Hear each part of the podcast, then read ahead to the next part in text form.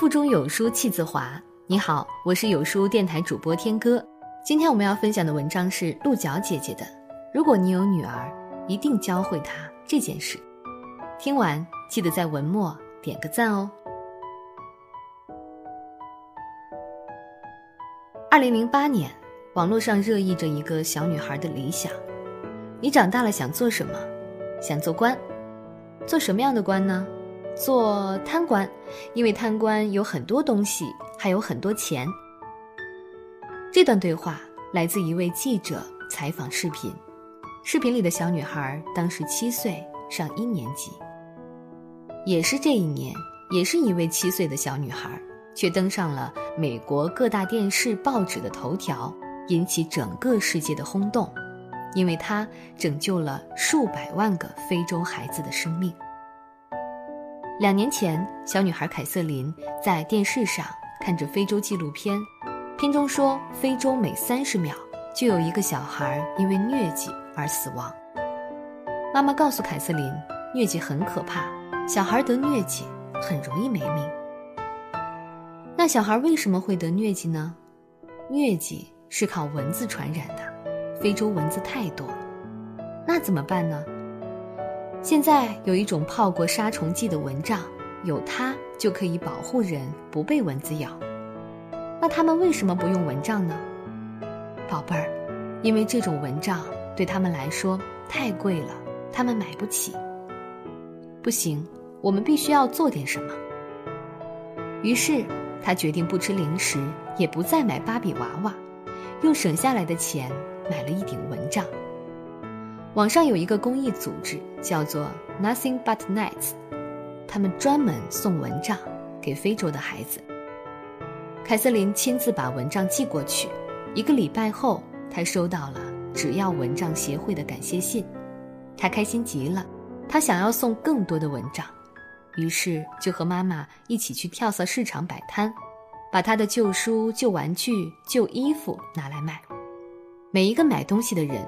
都会收到他亲手制作的感谢信，上面写着：“以你的名义，我们买下一顶蚊帐送到非洲。”只要蚊帐协会把凯瑟琳的事迹贴在网上，很快在网上掀起了为非洲捐蚊帐的热潮，名人明星纷纷响应。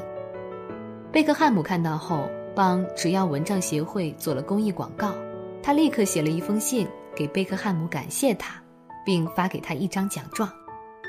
比尔盖茨基金会看到后，捐助了三百万美金，并出资拍了一部《孩子救了孩子》的公益纪录片。凯瑟琳也因此踏上了非洲大地。当地的孩子将这个救命的蚊帐亲切地称之为“凯瑟琳蚊帐”。他的妈妈看到这一幕时，深深地拥抱着凯瑟琳。她甚至感觉孩子柔软的小手，像是能抚平世界的一切创伤，温暖了这个世界。为什么要着重讲第二个故事呢？因为这就是我们要教会女儿的事。生活需要带点使命感，那是除了琐碎现实、相夫教子、一地鸡毛之外的使命感。我们不想让自己的女儿长大后只追求表面的虚荣风光，忘记了内心的丰盈。我们不想让自己的女儿长大后只关心生活中的蝇营狗苟，忘记了星辰大海。我们不想让自己的女儿长大后成了只为丈夫而活的附属品，而忘记了自我的追求。也许会有人觉得“使命感”这个词太大了，总跟改变世界挂钩。其实，它是一个人对自我天生属性的寻找和实现。有使命，才有自我归属；有自我归属，才能找到自己。使命感，每个人都有。只不过有人还没找到而已。苏格拉底说：“未经审视的人生是不值得过的。”有使命感的人，知道自己想去守护一些什么，知道自己想去改变一些什么。小时候，杨丽萍的奶奶在她手心上画过一个眼睛，告诉她，跳舞是与神对话。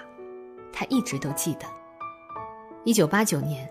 杨丽萍凭借《雀之灵》火遍大江南北，在当时那个年代，对于舞蹈演员来说，春晚是最大的舞台，北京有最多的演出机会。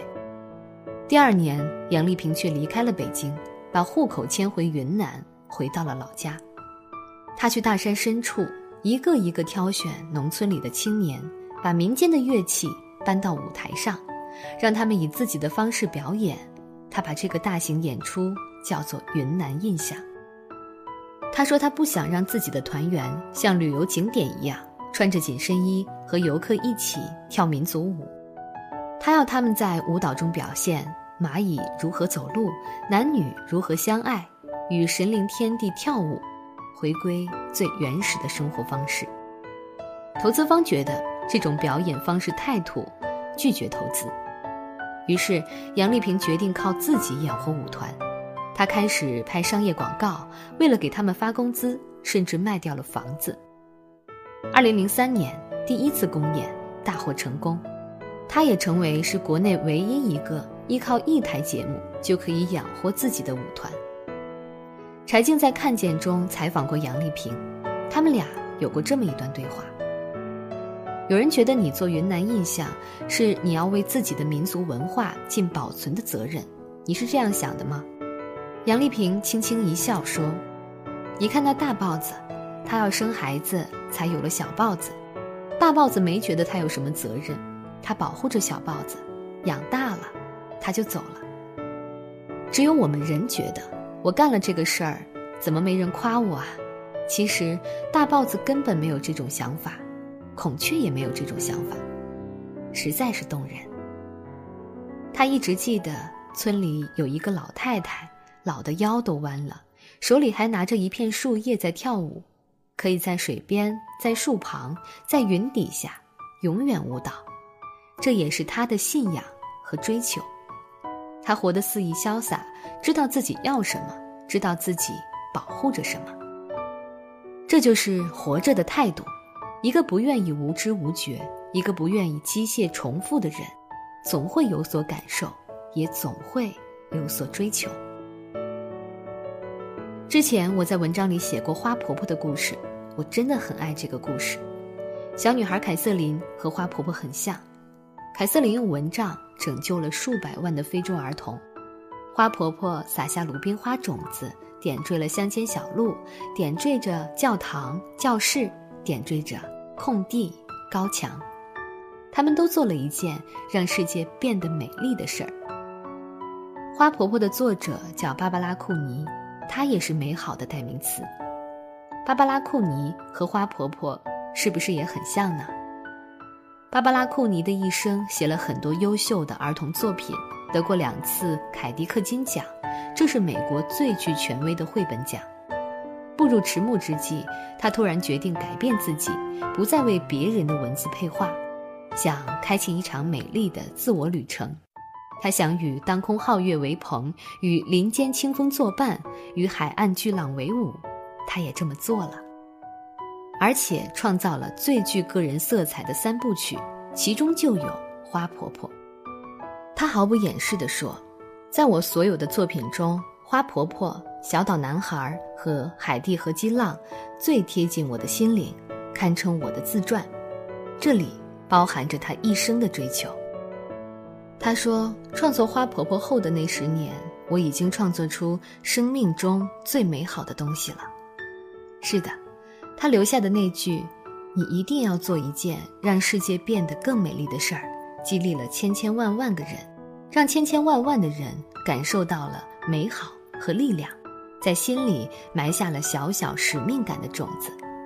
所以，他最终也实现了书里的那个诺言，做了一件让世界。变得更美丽的事儿。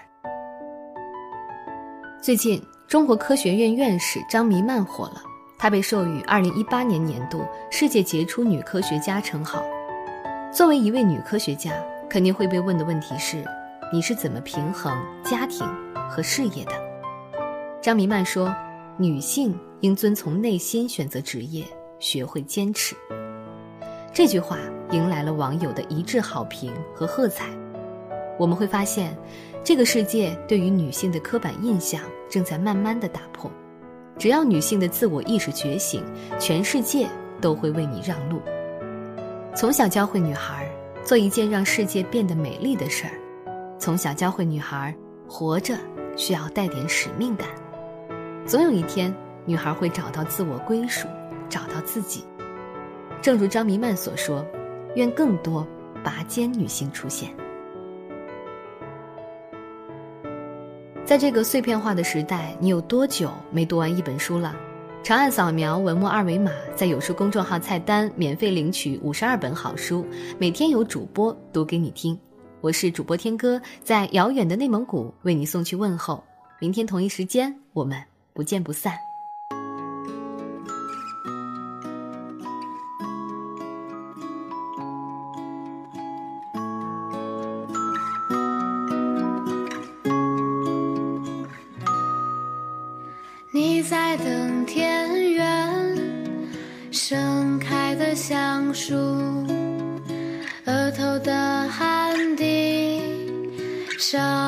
着太阳火，勤劳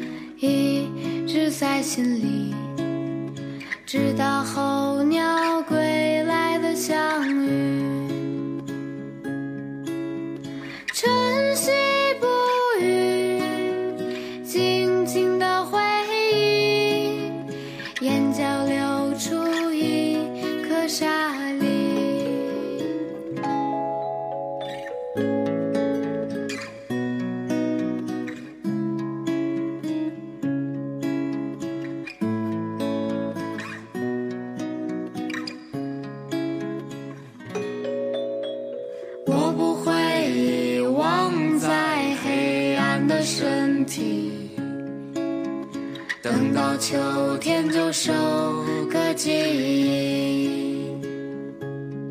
没有你就没有动力，一切都是因为你。